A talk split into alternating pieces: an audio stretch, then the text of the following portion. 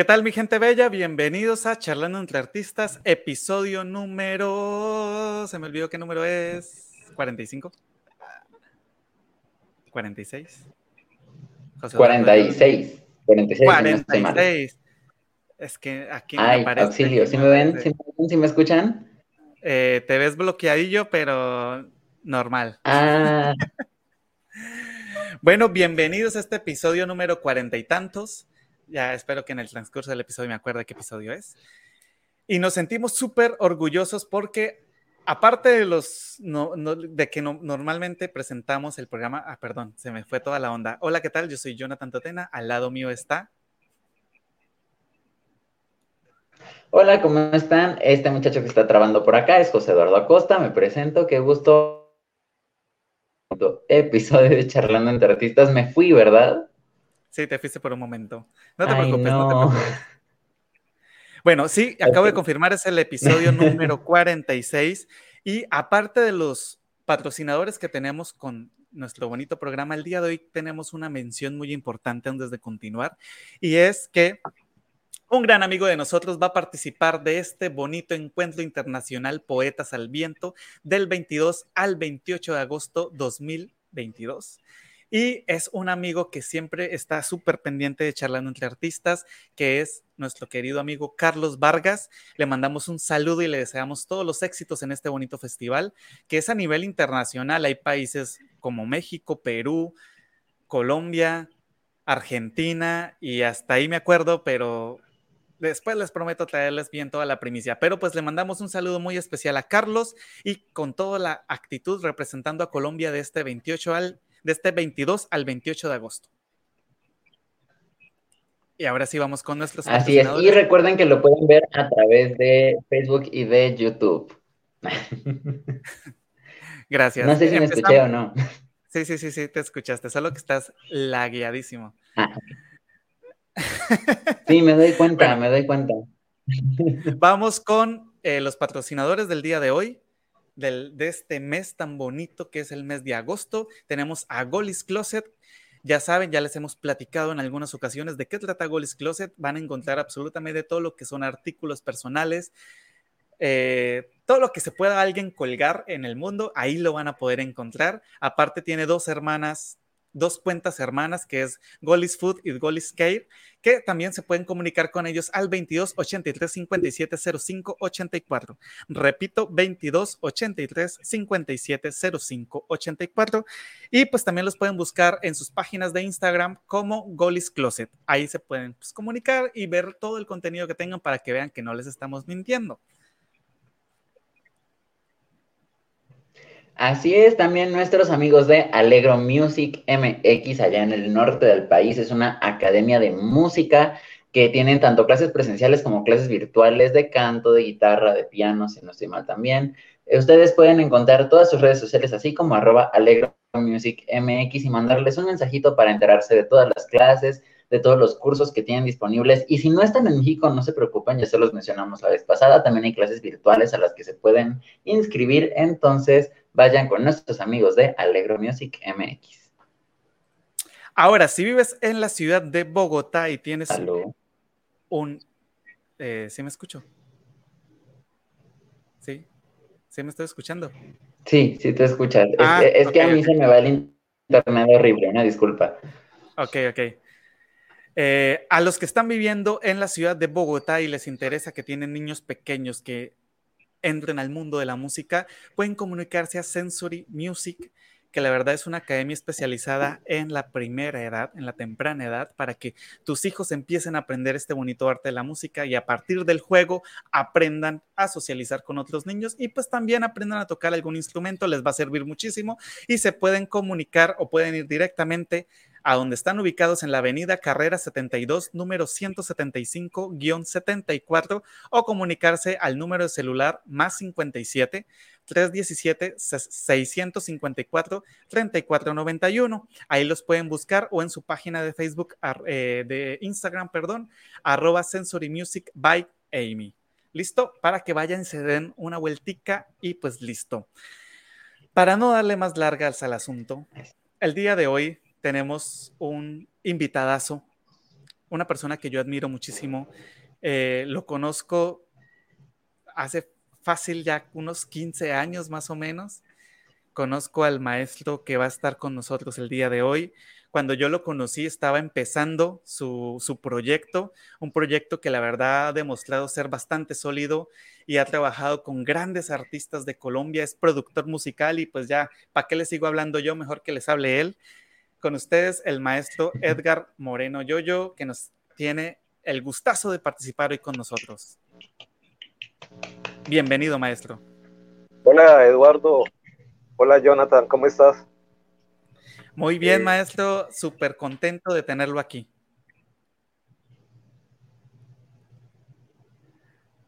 Ok, bueno, eh, les queremos comentar también, porque el día de hoy ha sido una catástrofe. Yo en estos momentos... El, el día de hoy es el día de las fallas técnicas.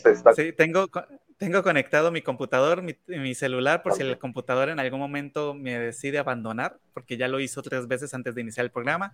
También el maestro Edgar está teniendo un poquito de problemas con su conexión, al igual que José Eduardo, les ofrecemos una disculpa. La verdad, esto sí ya se nos sale de nuestras manos. Yo compré un cable que según funcionaba, pero me robaron. Entonces, perdón. Ahora sí, maestro. ¿Ahora sí me oye? Sí, sí, sí, perfectamente. Sí, ahora sí. Ok, gracias, gracias. Eh, muy agradecido por esta invitación.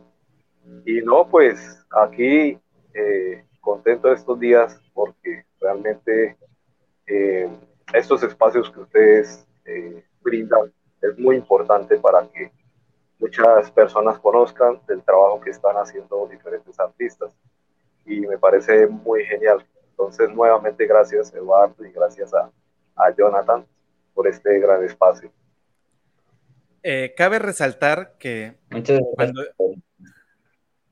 cuando yo le extendí la invitación al maestro Edgar, o sea, yo lo sigo en sus redes sociales, nos tenemos en WhatsApp y todo, y cada rato está compartiendo que anda grabando, que anda trabajando. Ese, ese hombre trabaja desde las 8 de la mañana que se levanta hasta quién sabe qué hora, porque luego a las 8 de la noche también está grabando. Y pues que haya sacado este tiempito para nosotros, la verdad, muchísimas gracias, maestro. Sé que tiene una agenda muy ocupada y el hecho de tomarse estos minutos, estos, este tiempo que se va a tomar ahorita con charlando entre artistas para los charleros y para nosotros está súper genial. Y pues bueno, antes de continuar, para de pronto los que no conocen quién es Edgar Moreno Yoyo, ¿podría compartirnos un poquito de su trayectoria, maestro, de todo lo que ha hecho? Por favor. Claro que sí, sí, señor. Eh, yo soy músico eh, eh, apasionado, músico apasionado. Tengo la ventaja que pues desde que estaba pequeño, por parte de mi familia, pues mi papá tocaba instrumentos, mamá cantaba, los tíos. Entonces todo eso me llegó, estuve siempre, todo el tiempo estuve con, con esas ganas de interpretar algún instrumento, de cantar. Y bueno, eh, todo el tiempo que estuve estudiando en, en el colegio, eh, realmente la, eh, mis, mis ilusiones eran pertenecer a grupos musicales que, que habían en el colegio. Eh, igualmente, eh, cuando asistíamos a las iglesias, eh, era acompañar, apoyar a las diferentes iglesias, junto con compañeros, junto con un primo, y pues de ahí en adelante pues, se despertaba ese interés por la música. en, estos, en este trajín de estar eh, tocando en un lado y en otro eh, cuando estábamos pequeños, pues también eh, Jonathan nos acompañó en algún momento y ha sido muy maravilloso. Pues de ahí en adelante me incliné definitivamente por la música, fui mm, a estudiar a la universidad, a la UPTC de Tunja en Colombia y me estudié licenciatura en música. me gradué como licenciado en música y de ahí en adelante eh, la pasión por la música y el sonido pues, fue aún más, más contundente. Entonces, eh, en ese recorrido, eh, pues sucedieron muchas cosas. Primero, estando en noveno grado, ahí ya prácticamente pertenecí a un grupo musical de música, curiosamente de música mexicana, acá le decimos grupo norteño, no sé cómo, cómo le digan allá. Entonces, eran formatos que prácticamente eh, la interpretación era puro corridos prohibidos, en pocas palabras. Y eso hacía que eh, pues estuviéramos al día y al tanto con todo este género musical. El grupo se llamó eh, Grupo Norteño Oro Negro. Entonces, yo empecé, para los que no saben, como percusionista. Yo fui baterista un buen, buen tiempo en ese grupo. hace poco, un amigo me mostró unas fotos, estamos tocando en Boyacá, y muy chistoso, la verdad, porque aparezco yo allá una persona flaquita ya en una tremenda batería y el sombrero era más grande que, el cuerpo. Entonces, entonces me, me, me, trajo como nostalgia eso. Y todo eso, lo que fue noveno, décimo y once, eh, hasta el grado once. Entonces ya desde el colegio yo ya estaba metido en ese cuento. de ahí en adelante, tenía un poco de curiosidad con lo del sonido también. Eh, en la casa había una grabadora y quién no, de nosotros que hemos sido músicos, coge esa grabadora y empieza a grabarse o a tocar un instrumento y a grabarse y en pocas palabras a dañarle el cassette de la música de, los papás, porque terminamos dañando era eh, la, música que ellos tenían en esos cassettes en aquella época. Entonces, eh, me empezó a llamar mucho la atención también la parte sonora.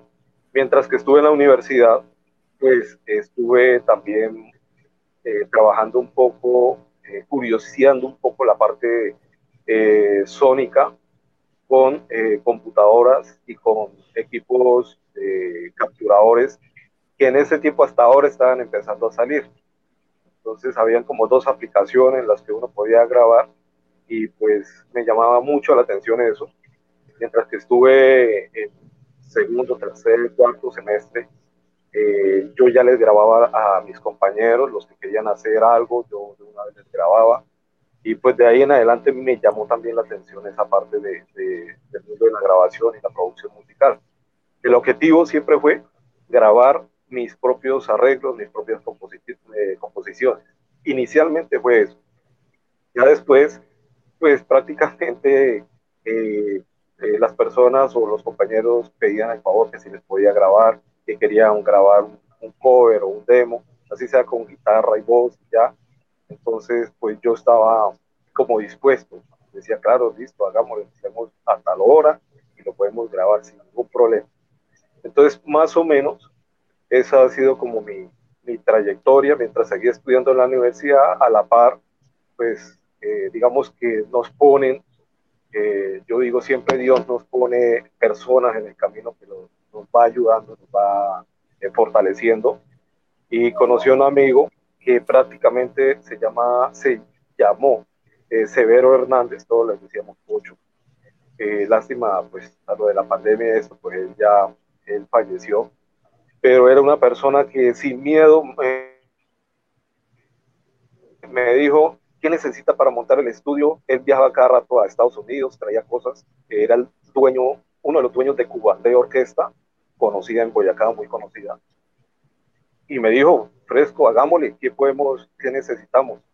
Y yo pues ahí lo que podía leer en revistas y todo, pues le decía a él qué podía ir trayendo.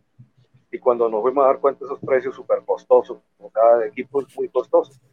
Sin embargo, él dijo, listo, pues hagamos el deber, traigamos esto, traigamos esto, completamos unos micrófonos, unas interfaces, y en la casa de él, en un espacio, se puso un estudio de grabación pequeño. Ya digamos que ahí fue el inicio realmente de la parte de grabación eh, y como productor musical, porque empecé a dirigir algunos grupos y de una vez a, hacer el proceso de, de, grabación con ellos. Más o menos por encima, esa es la, esta es mis, son mis inicios, digámoslo así, en esta parte de, la producción musical. Mejor dicho, ¿para qué más? ¿Para qué más? Sí. Bueno, antes de continuar, vamos a dar un saludito a los charleros que están por aquí muy pendientes y andan ya por ahí haciendo preguntas. Y pues tenemos aquí Aparece Magdi Castellanos, dice buenas noches, saluditos desde Colombia y éxito a los tres, muchísimas gracias. Tenemos a Alex Canelón, Canelones, sí. Buenas noches y bendiciones a todos, muchas gracias Alex. Tenemos por aquí a Charlie Vargas, que ya hicimos mención sobre el Festival Internacional de Poetas, que más adelante hay una preguntita que ahorita vamos a responder. Eh, Ricardo Munevar dice desde Tame, Arauca, Colombia, un saludo fraterno, un saludo, Ricardo. Y por aquí eh, dice Jorge David Castellanos Belandia, esperando la enseñanza del día de hoy. La verdad empezamos bastante bien. Y tenemos aquí, dice, el, el, Encuentro Internacional de Poetas es virtual. Así es, es completamente virtual. Lo pueden buscar en Facebook y en YouTube como Festival Internacional de poetas, se me fue el nombre. Ay, Dios mío, mi memoria de pollo. Aquí les pongo otra vez la imagen. Festival Internacional de Poetas, al Viento. Poetas al Viento, perdón. Así lo pueden buscar. ¿Listo? Y pues por aquí también tenemos a Laura Costa, dice buenas noches, un lunes más con ustedes. Muchas gracias, nos saluda desde Jalapa, Veracruz. Tenemos por aquí a Mónica, hola, buenas noches. Mónica, ¿desde dónde nos conectas? Déjanoslo saber, por favor. Y viene la primera pregunta. Dice, pregunta para los tres. ¿Qué disfrutan más, la interpretación o la producción? Cabe resaltar que pues la producción que hacemos José Eduardo y yo es... Es muy rústica. Esa es como si intentáramos crear una escultura en mármol con un cincel sin filo y las manos, no más, sin ni siquiera el martillo. Entonces no se compara a la producción que hace el maestro yo y a toda la experiencia que ya nos ha contado, así por encimita que no me inventes demasiada, pero pues vamos a dejar que el maestro conteste primero esta pregunta, que debería ser más que todo para él. Maestro, ok, bien. Gracias. Eh, bueno, antes enviar también un saludo a, a, Alex Canelones, que fue la persona que escribió ahí. Él es venezolano y está en Colombia y tiene una voz súper genial. me dio el placer, digamos así, de mezclarle un trabajo de música popular donde cuenta la historia del emigrante venezolano Mm, o bueno, no venezolanos, de muchos emigrantes, porque no menciona exactamente que es venezolano. Es un, un tema que creo que puede aplicar para, para muchas partes. Y es genial ese tema, eh, esperemos que, lo lance pronto, de pronto eh, lo podemos compartir. Saludos también a Ricardo Munevar, una persona que me ha colaborado muchísimo. El ingeniero Gustavo eh, Ricardo es, ha sido como mi, mi, mi apoyo muchas cosas que uno necesita aquí en, Colombia. Eh, genial, muchas personas geniales que, como decía antes, yo le pone a uno muchas personas en el camino que, que, le sirven a uno bastante, bastante. Bueno, en cuanto a la pregunta, mire, yo disfruto mucho, mucho, mucho en la interpretación. Y les voy a decir una cosa. Ustedes pueden grabar, así sea con un celular, pero se va a sentir cuando está bien interpretado, dentro de un tiempo bonito, el sonido agradable, y ya con eso uno siente que ya está bien. A mí me tocó hacer un trabajo en tiempos de pandemia, donde casi todos me enviaron sus recortes grabados con celulares desde sus casas. Y yo lo único que les dije a ellos es que tener en cuenta solamente la parte acústica, que no vaya a tener ese rebote, esas reflexiones. Y ya, una ubicación del celular a cierta distancia, eh, pero lo que más me importaba era la interpretación del músico y ya. Sí, sí, sí, es interpretación. Realmente, eh, incluso la letra puede ser muy bonita, pero si no la sabe interpretar la persona, pues eh, no va a dar esa emoción que debe dar, ¿sí? Y mi orden es el siguiente, póngale cuidado. Primero, interpretación. perdón, primero melodía, segundo interpretación y tercero letra, hasta la letra va por allá de tercera para mí, ¿sí? Ustedes escuchan que hay temas por ahí que no dicen mucho, pero se vuelven pegajosos, llaman mucho la atención por su forma melódica y encima por la forma de, interpretar, ¿sí? Entonces, eh, para mí la interpretación es genial. Claro, claro. Pero, eh, ¿y usted maestro, porque sé que interpreta el trombón y el piano y guitarra y otros instrumentos. Cuando usted está tocando, ¿qué disfruta? Por ejemplo, o sea, yo supongo que en algún momento ha grabado usted un tema. Ah, sí, si no estoy mal, tocó con una orquesta, ¿no? Pegado, si no estoy mal. Sí, señor. Sí, señor. No, eh, Pegado es mi proyecto, mi orquesta. Ah, ah ok. Pero yo toqué, eh, sí, yo toqué en Boyacá. Bueno, pues eh, es que mi historia sigue siendo larga. Durante el tiempo que estaba en la universidad, empecé a tocar piano con algunas orquestas. solo asistí a un ensayo con un grupo nuevo y de ahí me ficharon de una vez y que para tocar en esta orquesta, en esta, en esta, en esta, entonces ya uno estaba listo para la orquesta que dijera ir a, a tocar. Todo el tiempo estuve como pianista, entonces salsa, merengue, porro, cumbia, todo eso era como pianista.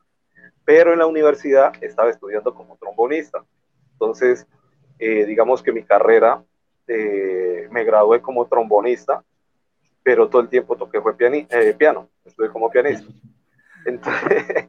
Entonces, realmente, realmente yo creo que estuve tocando trombón como dos veces con un grupo salsero y fue muy poco y no más. El resto fue pianista. Pero ¿qué pasa? Como pianista, yo disfruto las tarimas como pianista y cuando uno tiene eh, como la seguridad de lo que está haciendo, yo creo que cualquiera lo disfruta. ¿sí? Pero no crea, eh, las tarimas, entre comillas, comen gente. uno se asusta impresionante. Entonces, entonces eh, conocí Boyacá por muchas partes. Boyacá tiene más de 120 y algo de municipios. Estuve en la mayoría de municipios de Boyacá y hasta dos o tres veces. Y realmente mm, siempre disfrutaba era tocando piano. Ya me, me aprendía, digamos que el cifrado, las partituras, me las memorizaba y ya, era siempre disfrutarlo lo que es la parte de piano. Mis inicios, como les conté, fue como percusionista, batería, pero yo he sido muy analista en todos estos instrumentos, cómo va la batería, cómo va la percusión, cómo va este instrumento. ¿Por qué? Porque como arreglista necesito entender qué es lo que pasa ahí. ¿sí? Entonces ya ahí es cuando sale mi orquesta, que se llama Pegado, y ahí empecé a hacer todo el proceso de arreglo, las partituras. Inicialmente el formato fueron dos trombones y el resto en eh, formato tropical y, y, que, es, que era más como cumbia. Y ya de ahí en adelante empecé a hacer arreglos para otros grupos, me llamaban o me pedían el favor de hacer arreglos para otros grupos, arreglos musicales. Incluso hice un arreglo para una banda sinfónica en Boyacá, también completa en la universidad, una de las materias que más me gustaba era esa, la de orquestación. Entonces me gustaba mucho y estaba metido en ese cuento bastante. Y ya, eso me sirvió mucho o me ha servido bastante para poder tener como el, el digamos, la propiedad de decirle a un músico pilas con esto, ojo con esto, ¿sí? Y eso lo hago sobre todo cuando estamos grabando aquí en el estudio. Entonces, eh, algo que a mí siempre, que yo siempre llamo la atención, es en el tiempo. El músico debe tener un tiempo muy bueno, sobre todo para grabar. ¿sí? Y entonces, cuando llega el, digamos que el artista y me dice, no, es que voy a grabar con eh, eh y con y con Fulano, yo les pregunto, ¿ellos tienen experiencia en grabación? No, pues no sé, sí, o algunos sí, otros no. Necesitaría probarlo un poquito, o si no, le cobro más. yo les cobro más, ¿por qué? Porque a veces se demora más, a veces me toca acomodarlos un poco, si quedaron adelantados, y entonces eso, es más tiempo. La recomendación, pues tener músicos, antes le llamaban músicos de sesión, ahora pues todo mundo el que quiere grabar graba y ya hay quien dice que no y lo puede hacer en su, en su estudio, como sea, ¿sí?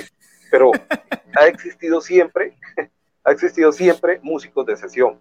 Entonces hay muchas orquestas colombianas, de ejemplo, que el trompetista, cuando va a ver en los créditos, fue el mismo que le grabó, ejemplo, a Joe Arroyo, el mismo que estuvo con Nietzsche, el mismo que en grabación, porque ya eran músicos de sesión, lo mismo en percusiones, ¿sí? Pero ya hoy por hoy prácticamente eh, el, músico que es estudioso puede grabar y no tiene tanta dificultad porque además los programas y las aplicaciones ayudan para que se pueda hacer una grabación un poco más, con más, eh, si se quiere equivocar, si se equivoca, ojalá no lo quiera, pero si se equivoca, pues que pueda ponchar o reemplazar las partes y ya, ¿sí? Más o menos es, es eso, ¿sí? Disfruto las tarimas. Ah, ok, ok. José Eduardo, tu experiencia. Híjole, no sé. Yo, si, si algo disfruto mucho de procesos de grabación es esta onda del, del estrés de, a ver, no, espérate, me equivoqué, va otra vez, y va otra vez, y va otra vez. Porque es algo que me estresa, Jonathan es consciente de eso. Pero que también uno dice, ok, a ver, hay, hay que entrar todos en un mood de, de trabajo, un mood acá bien con la energía para que pues todos tengamos este trabajo bonito. recientemente estuve involucrado en un proyecto que es que no sé si lo puedo mencionar ya, o sea, ya tiene fecha de salida, pero no sé si se puede mencionar o no. Pero me tocó ir a Boca del Río a, a grabar unas cosas y la verdad, qué divertida me di en esa grabación. Y la verdad es que salieron cosas muy bonitas, fueron sesiones largas de grabación, pero es que aparte fue grabar en un entorno completamente distinto todo, y eso me gusta mucho. Pero como dice el maestro, no se compara absolutamente nada como estar en un escenario, en una tarima y que la gente te esté viendo, que tú puedas compartir, crear esa conexión con el público, porque la verdad es que también eso es maravilloso. Y creo, hmm, tal vez creo que eso es lo que yo elegiría, ahora que lo pienso. Qué curioso. Eh, en mi caso, o sea, a mí lo que me gusta, por ejemplo, de, de grabarme y escuchar mis cosas es justo poderme escuchar como una tercera persona, ¿sí? es lo que más disfruto de, entre comillas, producción a lo que le hago, porque, porque yo disfruto, así como comentaba el maestro yo, yo eso de poder escuchar los arreglos que uno hace. O sea, yo me acuerdo cuando estuve dirigiendo una banda sinfónica, el primer ensayo tocamos un arreglo de uno de los himnos del municipio. Y yo, o sea, yo estaba encantadísimo porque pues una cosa es lo como lo, sueñas en tu cabeza, otra cosa es como te lo reproduce el programa y otra cosa, porque esa es otra gran ventaja que hay ahorita, y otra cosa es como lo interpretan los músicos, ¿no? Y entonces escuchar eso a mí, a mí es lo que más me encanta, o sea, más que todo del trabajo de sentarme a grabar, de sentarme a cortar, a pegar, a mover, a, a arreglar con el chinitas metrónomo, que luego es un es un lastre, es al final escuchar todo eso que se hizo, todo ese trabajo de, pues, de los músicos que hayan hecho parte de, ese proyecto, eso es lo que a mí me encanta. Y obviamente, concuerdo con ustedes dos, el estar en una tarima es lo... Es, es mágico, o sea, es mágico. No hay nada más que decir, es mágico. Por aquí tenemos otros saludos, dice José Antonio, muchos saludos al maestro Edgar Moreno. Tenemos aquí también a Yui Mariko Komori. Espero haberlo pronunciado bien. Dice saludos. Dice Mónica de Paz de Ariporo, Casanarias. Un saludo hasta allá, Mónica. Tenemos aquí al negro Choco. Saludos al maestro Yoyo. Excelente en su arte y excelente ser humano. Y por aquí volví a. Dígame. Eh, eh, con el negro Choco hay un proyecto muy curioso y muy interesante. Con él eh, se está haciendo, se está llevando un poco de la música mexicana a un poco el formato llanero, ¿sí? Y eh, él interpreta con ese toquecito mexicano que es interesante y créame que está gustando un poco y pues estamos en proyectos de realizar los propios temas del artista para eh, sacar su propia producción y sumarle lo que ya se viene haciendo, que ha llamado mucho la atención. También se los puedo compartir después, pues por el momento no podemos decir mucho, pero, pero es muy interesante, porque es mucha música regional, mucha música mexicana, la estamos trayendo en un formato llanero, eh, con guitarra, les, eh, tiene guitarra acústica también, y está, está chévere. Sí, claro, maestro. Eh, no más nos pasa a nosotros la música. José Eduardo y yo tenemos unas listas en Spotify en donde estamos agregando la música de nuestros amigos, de los que han hecho parte de eh, Charlando entre Artistas y de otros proyectos también que ya hemos tenido la oportunidad de añadir aquí. Y pues ahí se los compartimos a todos los que nos escuchan en Spotify y pues que también conozcan nueva música, nuevos géneros musicales y por qué no esto que suena tan interesante que yo ya lo quiero escuchar, espero que no tarden mucho porque sí, ya, ya me llamó la atención. Sí, sí, no, muy chévere. Son proyectos muy interesantes. Hay proyectos que se han hecho, digamos que la curiosidad de muchas personas eh, quieren fusionar una cosa con otra y bueno, eh, afortunadamente yo he estado al frente de algunos proyectos eh, como productor y ingeniero de grabación también. Entonces, eso me alimenta a mí también, porque uno vive y tiene una experiencia en ese momento y ya uno después dice, bueno, listo, funcionó esto y funcionó aquello, para en caso de algo, aplicarlo en, otro, en otra experiencia. Y es que aparte es bien interesante, ¿no? Esta, esta cuestión de las fusiones es algo que ya hemos también platicado varias veces por acá. Y a nosotros, personalmente, a mí me llena mucho escuchar fusiones de muchas cosas muy distintas, Jonathan lo sabe. Usted, maestro, ¿cómo ve? ¿Usted es partidario de las fusiones acá entre distintos géneros musicales o incluso de instrumentos de diferentes zonas? Se está cortando. Ah, eh, maestro, eh, le, repito la pregunta. Ajá, sí, señor. Ok. Dice, José Eduardo pregunta que si usted es eh, partidario, ay Dios mío, ¿por qué escoges palabras tan complicadas, José Eduardo? De la mezcla de géneros musicales o la inclusión de algunos instrumentos que no hacen parte, por ejemplo, del regional, por ejemplo, en la parte de la música llanera, ¿no? aunque sí bien sabido que la guitarra ha hecho parte intermitente en la evolución de la música llanera, pero pues no es como que autóctona como tal de la región llanera. ¿Sí? Entonces, usted... Ah, ok. Sí. ¿Qué opina usted de eso?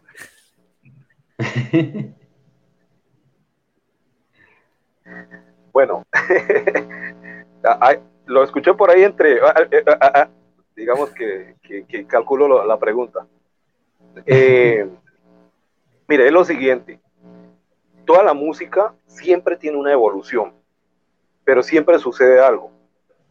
Cuando son músicas tradicionales, y hay muchas personas que la han vivido desde que eran pequeños, cualquier cosa que se le haga a ese género musical, de una vez dicen que se lo olvidaron. ¿Sí van a entender? Porque son personas que prácticamente eh, están muy aferradas a lo que oían desde que eran niños y tienen toda la razón, porque pues eso era, cada vez que oyen ese formato, los transporta inmediatamente, ay, cuando estaba con el papá en la finca o bueno, donde sea. Pero toda la música tiene que evolucionar y evoluciona de diferentes maneras. Entre esas están las, las fusiones, ¿sí? O a veces no es tanto la fusión, sino el agregar un instrumento nuevo en el formato que ya está. ¿sí? Entonces, eso hace que, le dé como un aire nuevo a las, a las melodías que siempre han estado y que son tradicionales. ¿Qué es lo que pasa? Que algunos por querer fusionar cometen locuras. Pero esas locuras son hasta armónicas, problemas de armonía, eh, cruces raros, eh, ponen un instrumento, ejemplo, un instrumento que tiene un, un, rango medio agudo, hacer ciertas melodías con otro que tiene el mismo rango más o menos y con otro que entonces cuando usted va a oír eso es una pelea de instrumentos allá y como que no definen muy bien, ¿sí? Entonces es bueno que cuando eso se haga siempre haya un arreglista o haya un productor que ayude a orientar cómo sería realmente ese formato para que sea el final, final, final es que agrade y que genere un placer oír ese formato que se está, que se está haciendo nuevo. No importa el género, pero es eso, que uno sienta un placer y, y disfrute de, la música, el nuevo formato, mejor dicho, que está haciendo. No sé, José Eduardo, que sí quedó re contestada tu pregunta. Sí, claro, por completo. Ok, continuamos aquí con los saluditos. Dice Yui, eh, linda noche, saluditos desde Puerto Vallarta. Ya tenemos nuestro primer escucha de acá de Puerto Vallarta, un saludo. Uh. Eh, estamos, estamos, ya está pegando, ya está pegando. Ahí vamos de a poquitos, de a poquitos. Y dice por aquí Jorge David Castellanos Velandia, dice interesante la mezcla de interpretación de instrumentos, ahorita de lo que nos comentaba el maestro Yoyo, de todo lo que toca, de todo lo que se dedicó. Y dice que hay 123 municipios en Boyacá, respondiendo a la duda que se generó. Dice Claudia Azucena Naranjo Olivares, dice Claudia, un saludo grande desde Paz de Ariporo, excelente músico.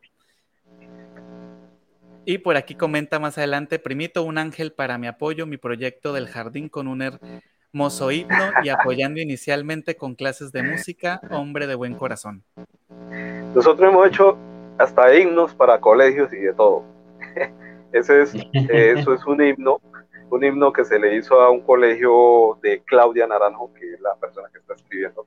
Ella es prima y un niño y ese himno se grabó con niños y prácticamente pues teníamos que escoger bien las voces, que afinaran bien para hacer el proceso. Pero lo curioso era las letras, pues la letra prácticamente la montábamos entre tres personas, que era ella, Claudia, eh, mi esposa y conmigo. Y cada uno apuntaba un pedacito y decíamos si sí o no, no, no, no, cambiemos la otra. Entonces, no, mejor pongámosle así. Eso fue un poco de recortes. Y a lo último nos quedó bonito, mira, eso quedó bueno o sea, nos gustó todo lo que hicimos ahí. Y ya digamos que a manera de broma se ponían otros textos como por solo de manera jocosa, ¿no? Pero no, no lógicamente no iba a salir eso. pero, pero sí, pero sí ya se, se estructuró. Es un, un, buen colegio de allá de, de, de Paz de Ariporo y Claudia es muy buena pedagoga, o sea, tiene una, una paciencia y un amor para trabajar con niños impresionante. Ahí me, me, asalta una duda, maestro. ¿Es la hermana de Alexander? Alexander, es la hermana de Alexander Naranjo. Ah, creo que sí, creo que sí nos conocimos hace como 15 años, pero pues ya tiene, tiene un buen que no, que, no le he visto. pero sí, sí, recuerdo una Claudia Naranjo en aquel entonces. Un saludo, Claudia. Él dice por aquí, Luisa Archila Silva, José Eduardo, si nos quieres acompañar leyendo. Eh, claro, desde YouTube, Luis Archila Silva nos comenta, maestro Jojo, excelente trabajo que has realizado, miles de bendiciones, un saludo especial. Gracias, Luisa, muchas gracias. Y por aquí Carlos Moreno dice, muy bien por sus trabajos de grabaciones, maestro, saludos desde Yopal. Les recordamos a los que nos están viendo en estos momentos en YouTube que se pueden suscribir a este canal. Aquí estamos entrevistando cada ocho días diferentes artistas a nivel nacional e internacional, así como tenemos hoy la oportunidad de tener al maestro Edgar Moreno Yoyo. Eh, yo siempre, le, siempre lo conocí como Yoyo. El maestro Yoyo, Yoyo. como Yoyo. el maestro Yoyo, y pues, así como lo tenemos la oportunidad de tenerlo hoy, tenemos grandes invitados y esto se, cada vez se pone muchísimo mejor. Y tenemos por aquí a Sofía, que dice, excelente programa, me encanta escucharlos. Saludos. Un abrazo, Sofía, a donde quiera que estés. Ahora sí, maestro, perdón, lo interrumpí porque creo que quería decir algo.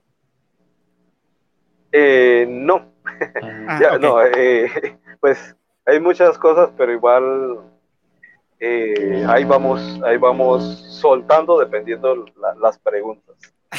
Yo tengo una duda, porque siempre me ha saltado esta duda desde que lo conocí. ¿Por qué yo-yo? pues esa duda le ha saltado a todos todos los que me conocen. Eh, incluso en la universidad también me, me decían yo-yo. Eh, eh, ya fue por medio por allá de un, amigo. Y en Paz de Ariporo, los vecinos y ahí, donde la cuadra prácticamente, casi que no conocían mi propio nombre, porque todo era yo-yo, yoyito, vamos con yo-yo allá donde yo-yo, bueno. Pero realmente ese nombre, ese apodo, me lo puso mi papá cuando tenía tal vez dos meses. Y según mi mamá, porque cuando yo nací, yo era eh, cabeza redonda, bueno, igual que soy ahorita, súper redonda, súper redonda, y el cuerpo pequeño. Entonces, que parecía, que parecía un yo-yo, ¿sí?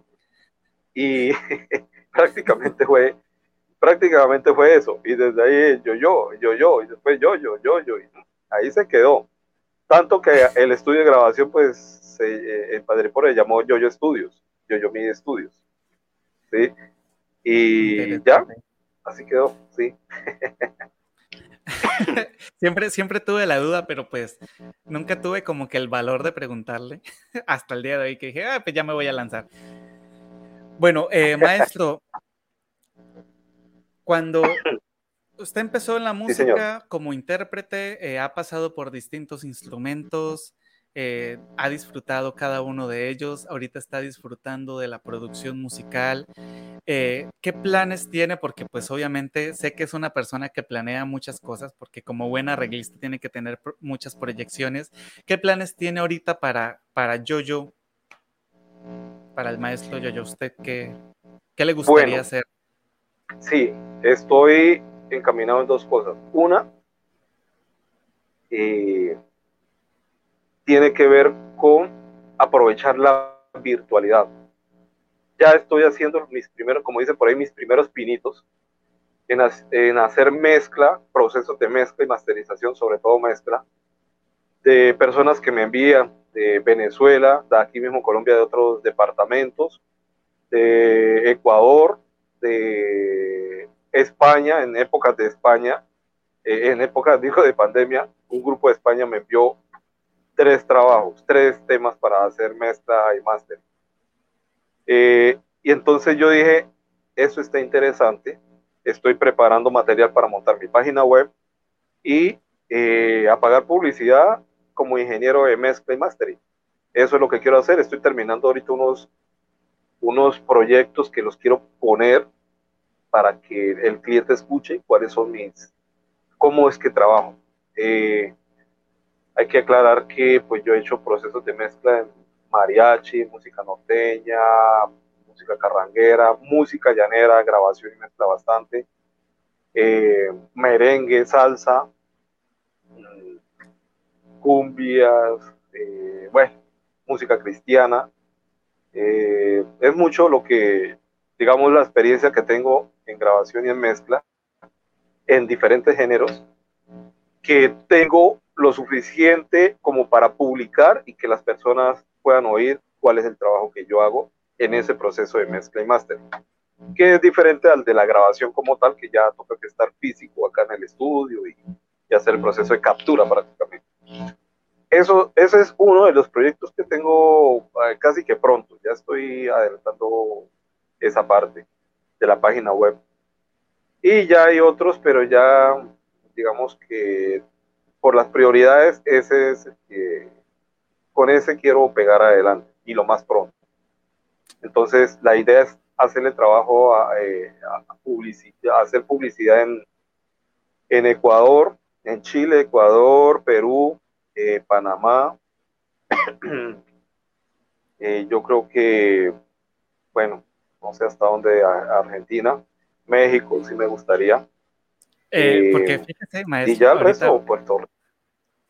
Ahorita, ahorita hablando de, esto, eh, yo, porque yo estaba haciéndole promoción aquí, porque justo uno de los intereses que tenemos con la agrupación en la que estoy actualmente es, es, es grabar. Y, y, yo les dije, les tengo el estudio, no más que pues no está en México, pero o sea, confío mucho en, en, grabar y producción y todo lo que tiene, todo lo que tiene que ver con la parte de la producción, porque queremos grabar unos temas. Y recuerdo que hace tiempo me dijo que quería incursionar un poco en esto del son jarocho y demás.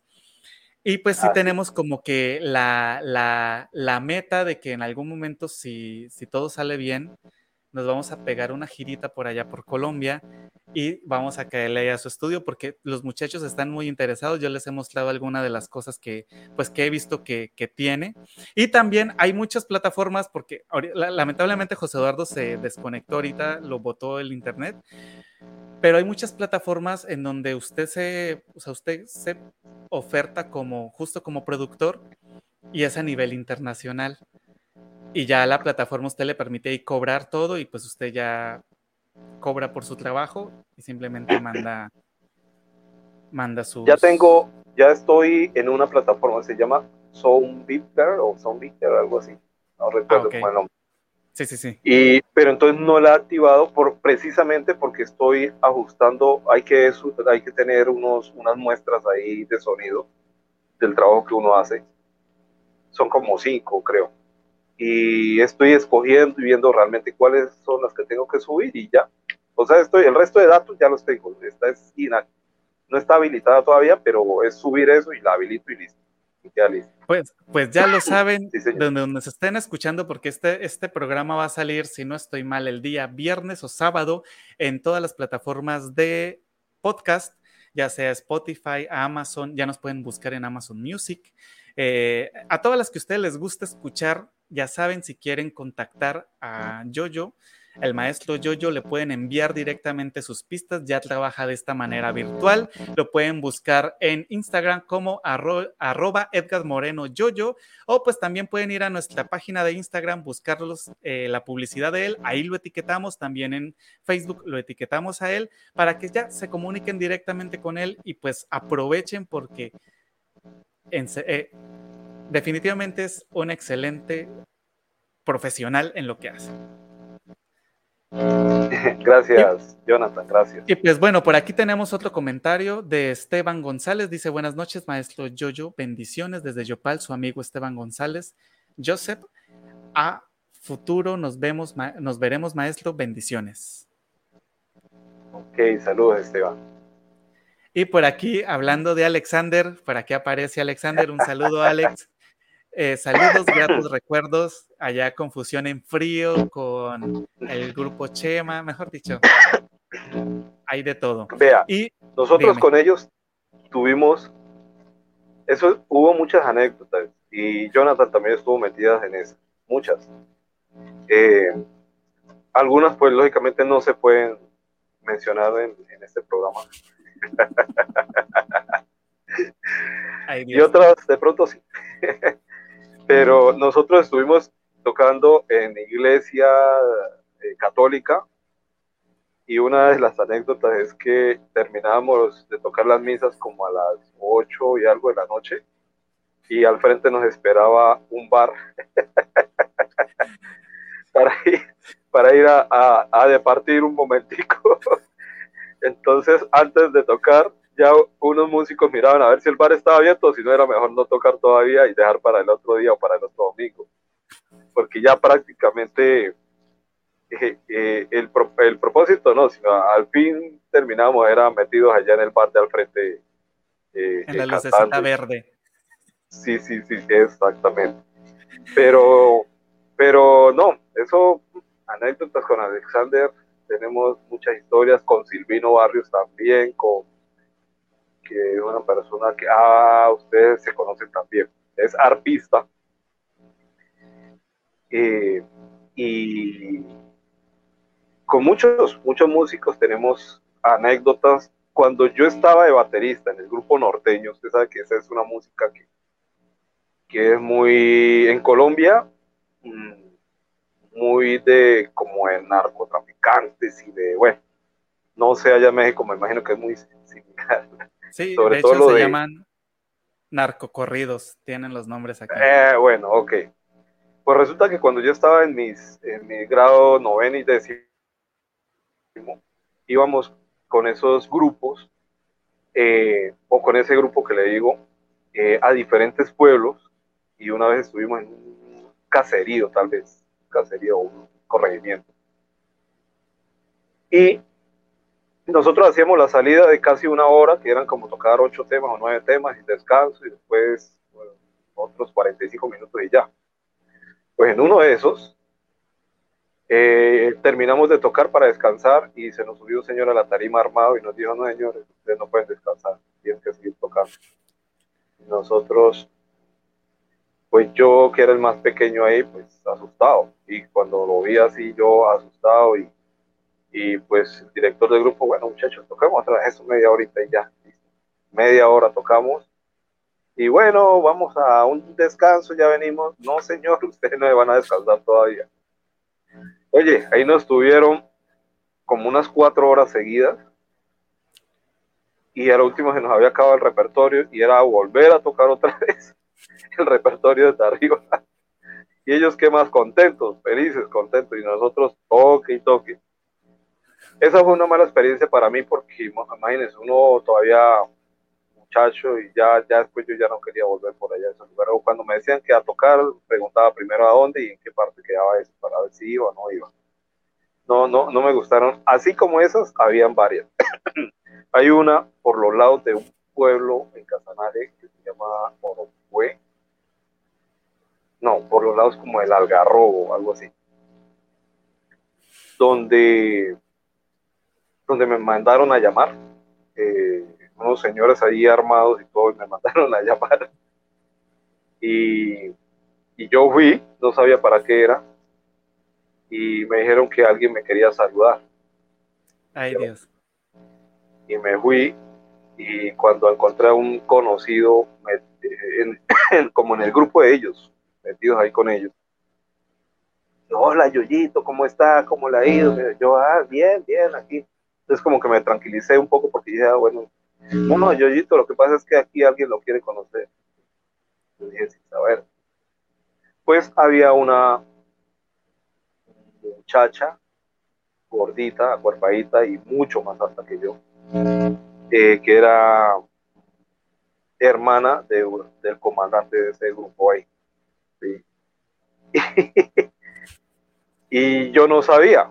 Yo, ah, hola, mucho gusto. Y, no, que cómo estás, qué tal, qué bien. Y bueno, pues eh, que si podemos hablar un ratito ahorita, sí, sí, ahorita que toque y podemos hablar un poquito ya pues seguimos tocando un buen rato, ya la tarima y todo. Y ya como tipo 3 de la mañana que terminamos, nos pusimos a hablar, yo bajé ahí a la mesa donde ellos estaban, nos pusimos a hablar, y ya después eh, nos fuimos a caminar un poco, nos retiramos un poco, yo estaba, yo estaba todavía como en grado 11 creo, nos retiramos un poco y nos fuimos como hacia el río, eso ya es ahora, y por ahí echamos lengua y todo, cuando llegaron como cuatro personas armadas y llegaron ahí, nos vieron, saludaron a la muchacha y le preguntaron, ¿todo bien? Y sí, sí, todo bien. Y se devolvieron. Yo dije, ¿esto todo bien? Le dije, ¿por qué todo bien? Luego que... Yo, no, no, eso, eso, debe ser mi hermano que los mandó. Yo, su hermano, y luego, sí, es que mi hermano es el jefe acá de ellos. Ah, ya dije, yo creo que sería mejor que nos fuéramos para hacia el lado de la tarima, ¿cierto? sí, sí, bueno, listo, vamos hacia el lado de la tarima. claro, yo, yo me fui hacia ese lado. Esa vez, yo no me acuerdo si Alexander estaba ahí. El caso es que ya después me la montaron, eh, o sea, me la montaron y sacaron planchas, eh, le, le, aumentaron un poco ¿no? de cosas, pero, pero no, eso fue, lo que pasó fue solo eso pero después dijeron que es que me estaban obligando a quedarme y a casarme con la China y yo no dije que más, pero no, no, no. No, no, no, no. Eh, eso fue así, no, no, fue tanta cosa. ¿sí? Esa es una de las anécdotas que a mí de pronto, eh, para con estos grupos. Ya anécdotas más, señor. Es que sí es complicado. Ahorita quiero hacer como que un una comentario. Nos pasó hace poco, no con con personas del, mismo gremio, vamos a decirlo de esta manera, pero sí nos contrató una persona que ya estaba un poquito tomada. ¿Sí? Y para no hacerles el cuento largo, fácil tocamos la misma canción como 18 veces. ¿Sí? Eso, pasa así cuando y, el señor, y el señor ni siquiera sabía cómo se llamaba la canción. O sea, llegamos al lugar, empezamos a tocar una canción, el señor decidió contratarnos y, y cada tercer canción que él pedía, porque pedía de José Alfredo Jiménez, pedía de Vicente Fernández, etcétera, etcétera, decía, tóquensela con la que llegaron, con la que llegaron. Y nosotros, ¿cuál? Se llama La Iguana, es un son jarocho la iguana, sí, esa, esa, y ahí la tocábamos y dos canciones después, vuelvan a tocarla con la que... Entonces, o sea, sí es complicado porque sí es un manejo de público bastante, bastante difícil, que a veces uno no considera en el gremio musical que eso puede pasar. Ahora sí, maestro, continúe con la otra anécdota que quería contarnos.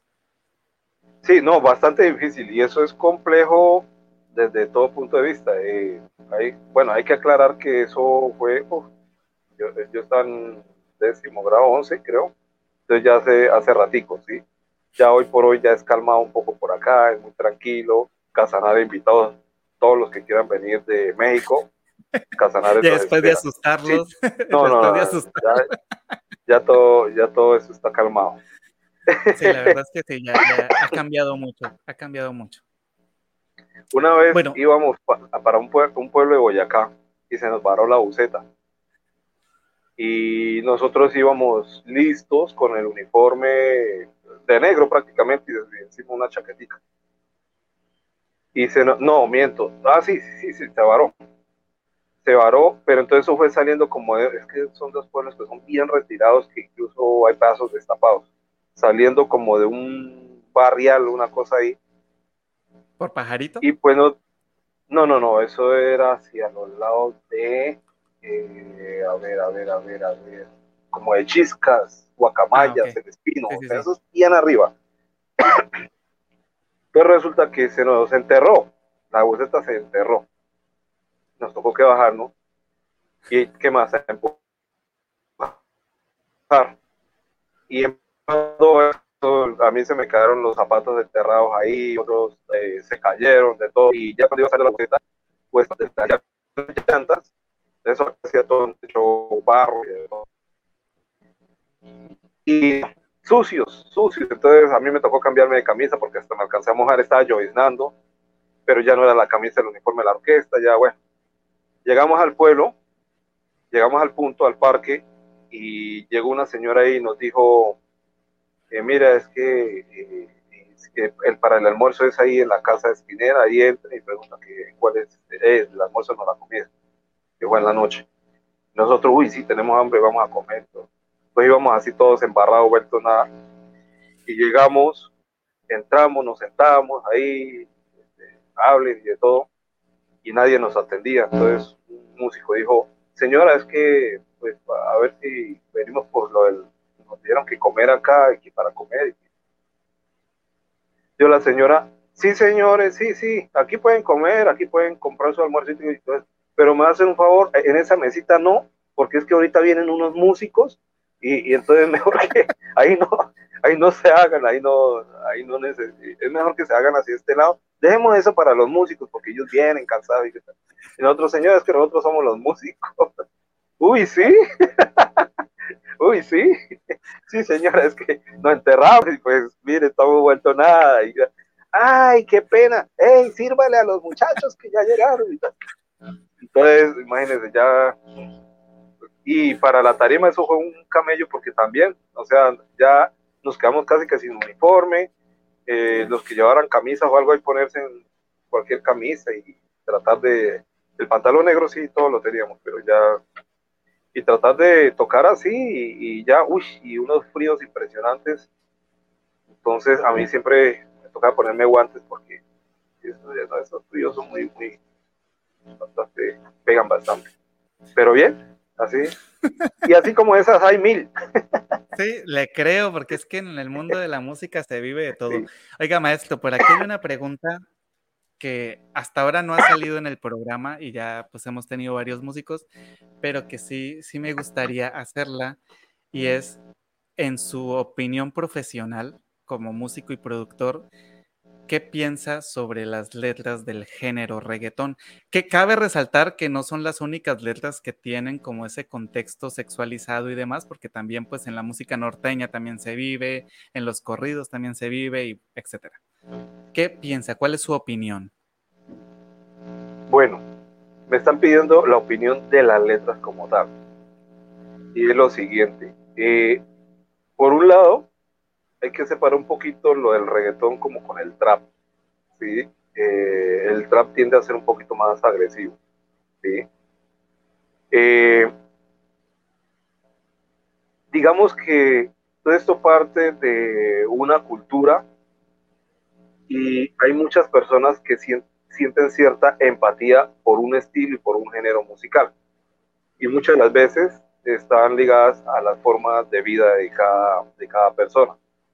Entonces los que se acostumbraron a oír mucha cosa urbana y, vivir precisamente en barrios así, donde están con los parceros, con los amigos, entonces eh, la inclinación hacia ciertas músicas, todo esto lleva a que empiecen a aceptar este género musical como cualquier género musical que no puede aceptar cualquier persona por estar en un entorno.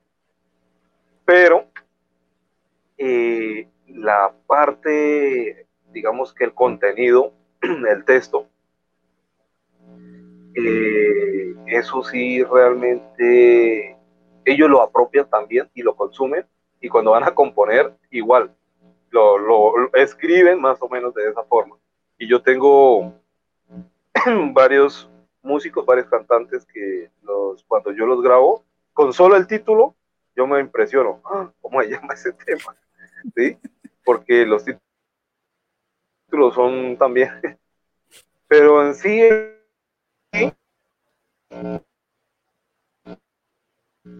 todo esto se tiene que aceptar, se aceptar como, como, como le digo yo, como, ay, le digo, como estilos, como, eh, como grupos que, así como el rap, reggaetón, hip hop, o sea, tienen su estilo, uno nace por, unos nacen por, digamos que por, por eh, la, la, epa, como, se, me, fue la palabra, por la revolución de las negritudes en Estados Unidos, entonces que de ahí nace, hey, ¿qué tal? bueno, entonces digamos que son respetables, todo eso es respetable.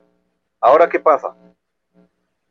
Eh, hay unos contenidos, yo estoy haciendo dos letras para reggaetón, que son 100% románticas y hablan de amor. Ya el que lo quiera, cuando salga el trabajo y esto, el que lo quiera oír, lo va a oír, el que no, no, y ya. Pero, digamos que empezamos a refrescar un poquito ese tipo de contenido.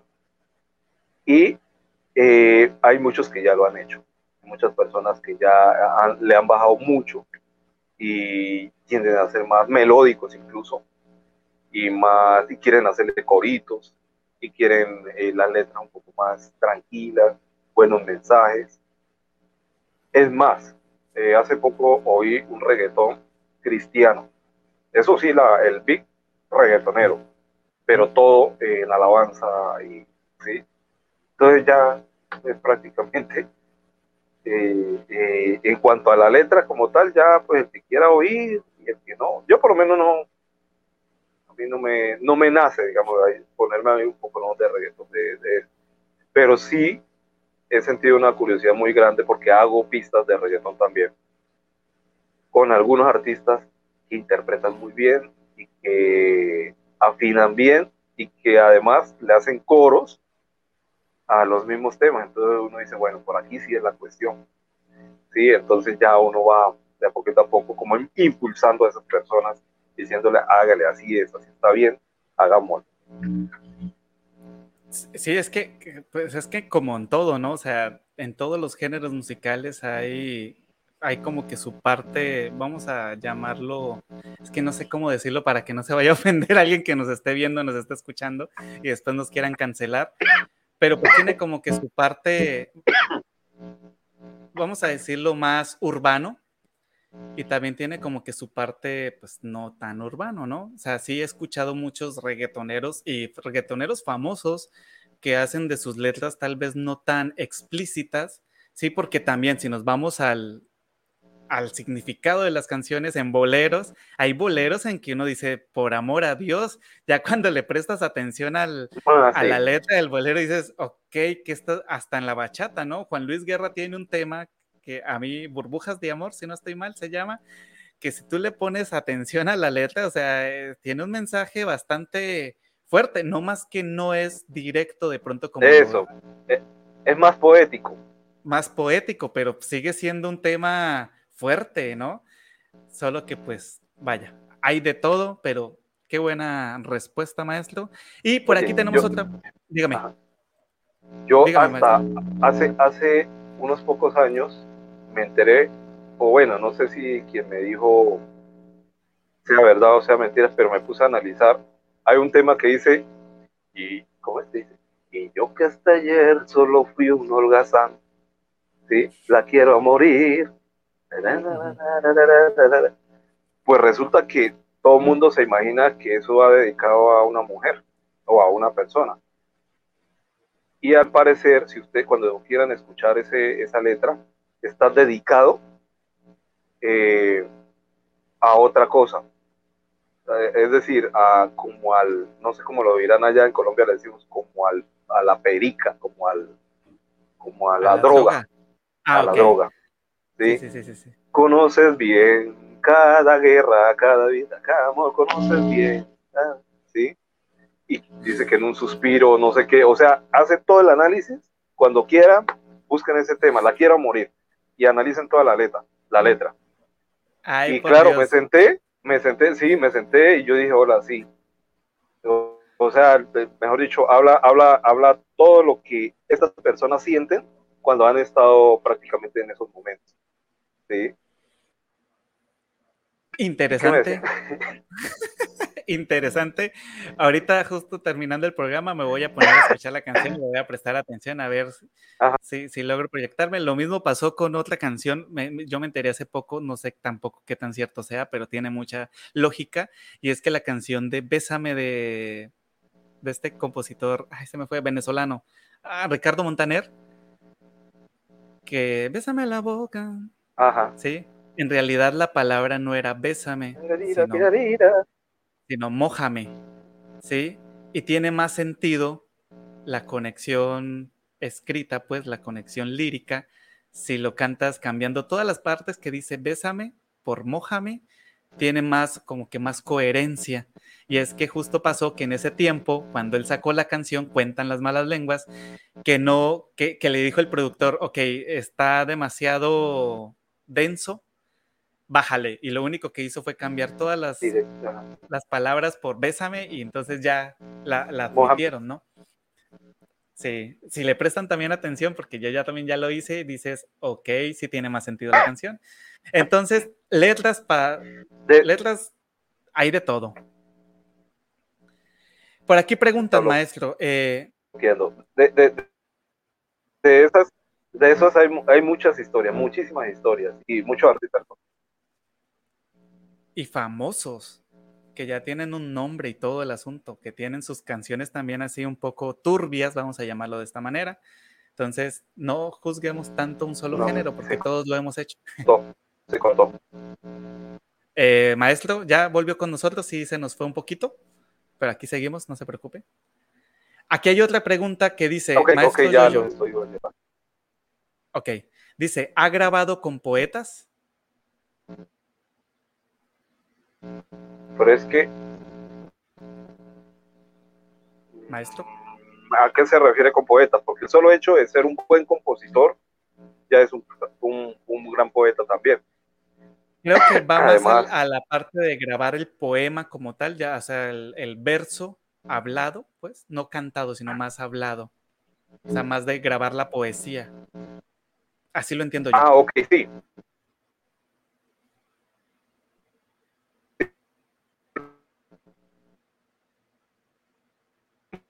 Llamadas llaneras se han grabado bastante. Y en, venga, yo grabé, ah, no, era un ambiente sonoro que, yo tenía que buscar y poner, y la persona iba haciendo su poesía y nosotros, y pues yo tenía que ponerle algunos efectos, algunos ambientes dependiendo de las, de las situaciones. Eh, si es por ahí, sí, sí he grabado de esa forma. Ok, y ya pues, lo que estaba diciendo es que sí, que generalmente un compositor, buen compositor. Sí, siga, siga, siga. Está diciendo que un buen compositor, pues es un poeta, un gran poeta, ¿sí? Eh, empiezan a dibujar, ejemplo, el llano, y hacen una comparativa con la mujer y con el amor, y lo dibujan con cosas del llano y eh, pues, son poetas muy, muy bonitos. Eso sí es completamente cierto. Y por aquí tenemos un comentario de Claudia Naranjo que dice, claro que te recuerdo, maestro Jonathan Totena, toda mi admiración, te recuerdo cuando tocaba saxofón. Así es, tocaba saxofón con en la banda sinfónica, con el grupo Chema y con Fusión en Frío.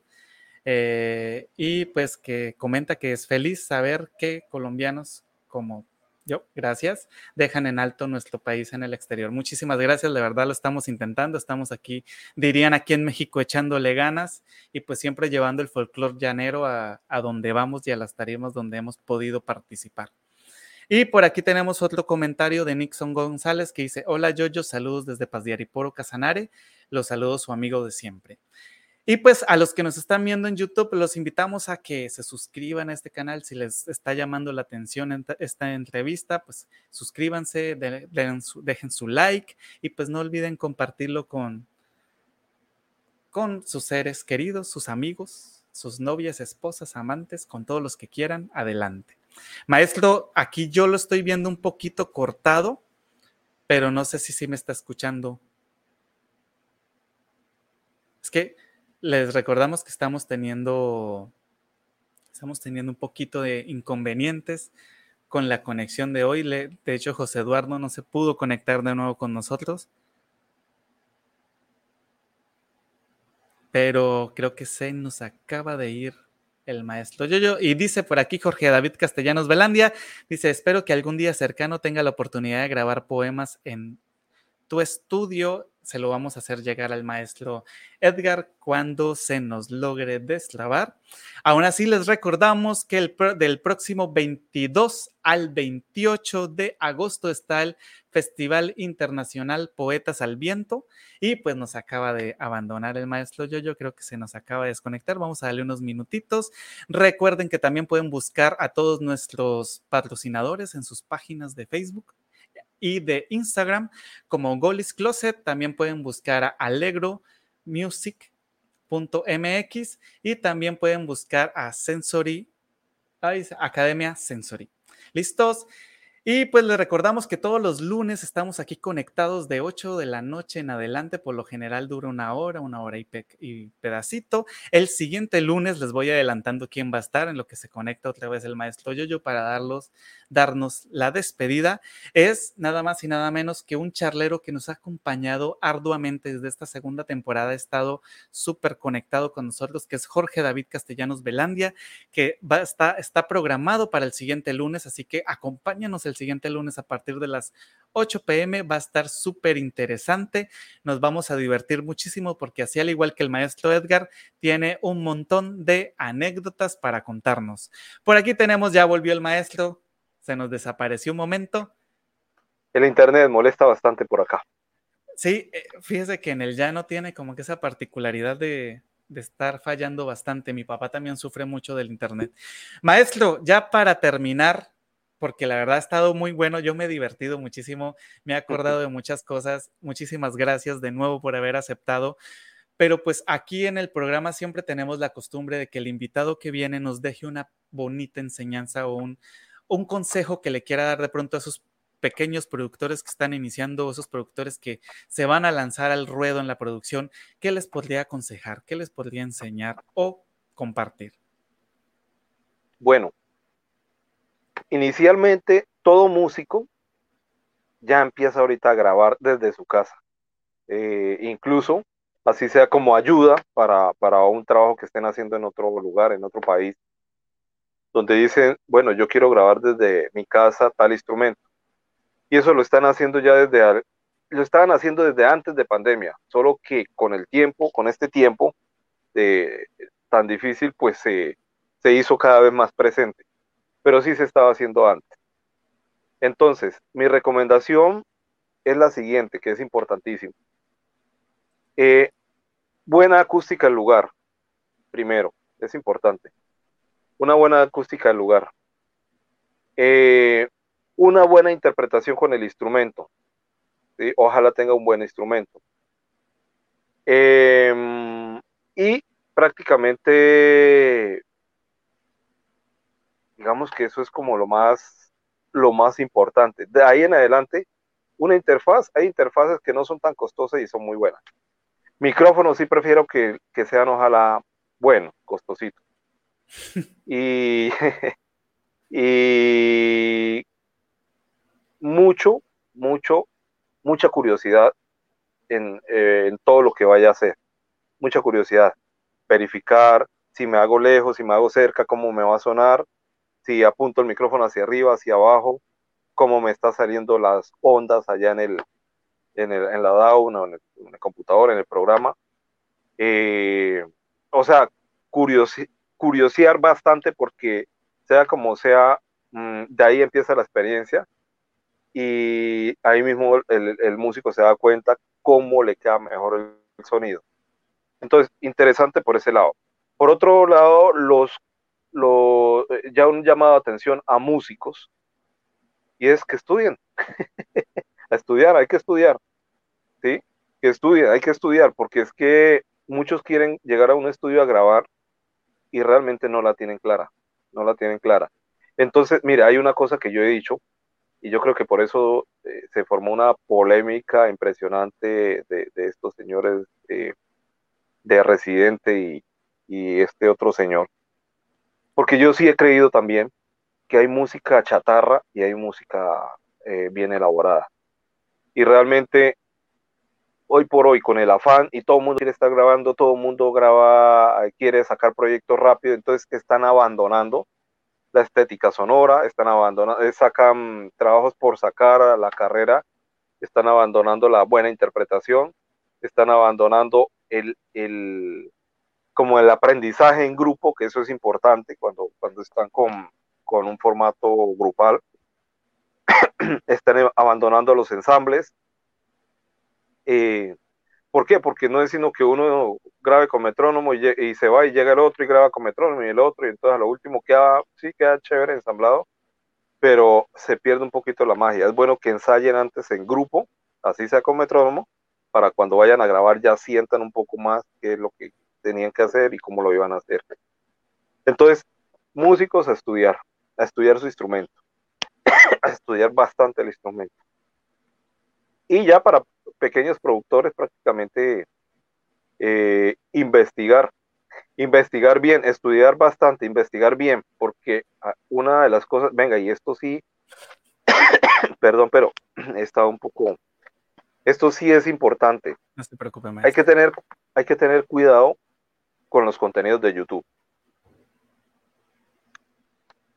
porque todo mundo por querer tener su canal de información, hay cosas que suben y realmente no son tan así, eh, sobre todo cuando se refieren a usos de compresores, usos de eh, diseñadores de sonido, eh, diseñadores de transientes, perdón, uso de el gate, cortadores, uso de filtros, uso entonces todos quieren hablar de ese tema y todos quieren aplicar lo que dijo el señor del tutorial, pero lo que no se dan cuenta es que todo parte de la fuente y la fuente es el sonido capturado, sea lo que sea, esa es la fuente.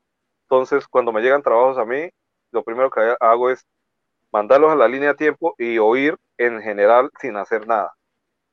¿qué pasa? Ahí se da cuenta a veces que vienen mal grabados o que vienen con problemas de una cosa o de otro. Esa fuente, ese, ese sonido, de ahí en adelante es donde yo tengo que ver qué realmente voy a hacer, si necesito un compresor, un ecualizador o qué, o si no, no de pronto no necesite nada. Entonces nos acostumbramos por todo lo que sale de YouTube a poner, eh, a imitar procesos de cadenas que ya existen y realmente el resultado no les da. Y, entonces empieza, venga, pero ¿por qué no me suena? Y, y, ahí en el YouTube sí lo hacían bien y les sonaba, pero a mí no me suena. Es por eso. suena bonito, ¿no? Porque no suena bonito, pero es que es por eso. Tenemos que partir de lo que llegue o lo que tenemos o de lo que nosotros mismos grabamos. El solo hecho de que le haya quedado con dos, una grabación con dos micrófonos, el solo hecho de que le haya quedado desfasada o fuera de fase, ya ahí tienen un problema. Y entonces eh, la solución a ese problema era, en el momento de la grabación, correr uno de los dos micrófonos hacia un lado o hacia el otro para que sumaran bien las energías de los dos micrófonos. Pues resulta que ya como quedó desfasada, ya pailas, entonces le toca a uno ver cuál es la herramienta para eh, corregir un poquito las fases entre los dos micrófonos. ¿Qué pasó ahí? Pues ya sé cuál es la herramienta, ya sé qué hace esa herramienta y ya sé cómo la puedo aplicar. pero no porque, no porque YouTube de pronto le dijeron, no, es que tiene que ponerle a todos los canales tal cosa, no, no es necesario. Hay que ver, hay que partir eh, de lo que tiene. Y el oído, el oído es el que, le, el que va a marcar realmente la, la, el, lo va a orientar para un, una buena decisión. Fíjese que algo que, que, sí quiero como que hacerle mucho hincapié y es ese comentario de la curiosidad, porque a fin de cuentas, pues, en la curiosidad está todo, ¿no? Si uno se pone a chismosearle, a meterle, a rasguñarle, a escarbarle, va a encontrar muchísimas de pronto herramientas que no sabía que tenía, por ejemplo, en este caso de la producción, la aplicación con la que está manejando, o también cuando uno está en un instrumento musical y está tocando algún pasaje, si se pone uno a curiosearle y a estudiarle y a estudiarle, se va a dar cuenta que de pronto lo está haciendo con una digitación más difícil de lo que se, necesita. A mí me ha pasado que, por ejemplo, uno le enseña a un estudiante algo ¿no? Si le enseño una canción a un estudiante y se la deja de estudio y el muchacho se va y vuelve a la siguiente y vuelve con una digitación muchísimo más fácil que la que uno le dio, que a uno de pronto no se le ocurre por toda, quién sabe, por, pues son muchas cosas, ¿no? Y termina uno copiando esa digitación y dice, ah, no inventes, y está mucho más fácil, ¿no? Porque pues también parte de lo mismo. A veces no, se nos olvida que tenemos que estar metidos en esto de la curiosidad para el arte en general. Sí, totalmente de acuerdo. Totalmente de acuerdo y además que uno crece así, de esa forma, ¿sí? Eh, porque ya ha tenido o ya está teniendo una experiencia siendo curioso con ese elemento, con esa aplicación o con ese instrumento. Ya empieza a adquirir ciertas experiencias.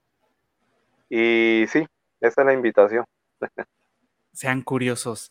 Y por aquí hay un último comentario que dice, hay que programar otro encuentro hay mucho tema por compartir. Excelente programa. Comparto lo mismo, maestro. Esperemos que de parte de Magdi Castellanos, esperemos poderlo tener más adelante donde no tengamos los mismos problemas de conexión, tanto José Eduardo como yo, y que podamos estar como que al 100. La verdad, yo disfruté muchísimo el programa. Hablo por todos porque vi que estuvieron muy participativos los charleros el día de hoy. Muchísimas gracias a todos los que se conectaron, maestro. De verdad, muchas, muchas, muchas gracias por haberse tomado el tiempo y esperemos a ver si podemos tenerlo más adelantito por aquí para que nos acompañe y pues esté con nosotros compartiéndonos más anécdotas que quedaron por ahí sueltas y pues de pronto otras experiencias que haya adquirido de aquí a allá. Muchísimas gracias. Muchísimas gracias. Eh, igual a Eduardo, al programa Charlando entre Artistas y pues anticiparle eh, las felicitaciones porque están prontos a cumplir un año entrevistando a muchos artistas, en, tanto en México como fuera de México. Entonces, están aquí en septiembre, creo que es, que cumplen el, año. El 5 de septiembre cumplimos, bueno, el primero de septiembre cumplimos un año, pero el, el programa especial va a ser el 5 de septiembre que se cumplen los 50 episodios. Casualmente todo se dio para que fueran 50 episodios y para que se cumpliera un año de transmisión de Charlando entre Artistas. Muchas gracias, maestro, de verdad. Ok, y quiero enviar, eh, eh, quiero enviar un saludo especial pues a todas las personas que atendieron el llamado eh, con el link que les envié para que nos pudieran oír un, un, ratico el ingeniero Héctor Tobián, una persona de las que Dios le pone a uno en el camino. Prácticamente es el dueño de acá del sitio donde yo estoy. Eh, y pues realmente a él se le agradece muchas cosas también, a su esposa. Y pues Jonathan, muchísimas gracias. Estaremos pues en contacto porque posiblemente haya una segunda oportunidad y podemos hablar otros temas interesantes. Excelente, ya lo dijo aquí, ya no hay vuelta atrás, ustedes lo escucharon, el maestro dijo que va a compartir con nosotros en otra ocasión, ahí nos vamos a poner de acuerdo. Y pues muchísimas gracias a todos los que nos están viendo, les mandamos un saludo enorme, recuerden que nos vemos el siguiente lunes a partir de las 8 pm, tenemos un poeta, es el primer poeta que va a estar con nosotros en Charlando entre Artistas, así que va a estar bastante bueno porque al igual que el maestro Yoyo trae un sinfín de historias para contarnos. Les mandamos un saludo y esto fue charlando entre artistas. Nos vemos la siguiente semana. Adiós.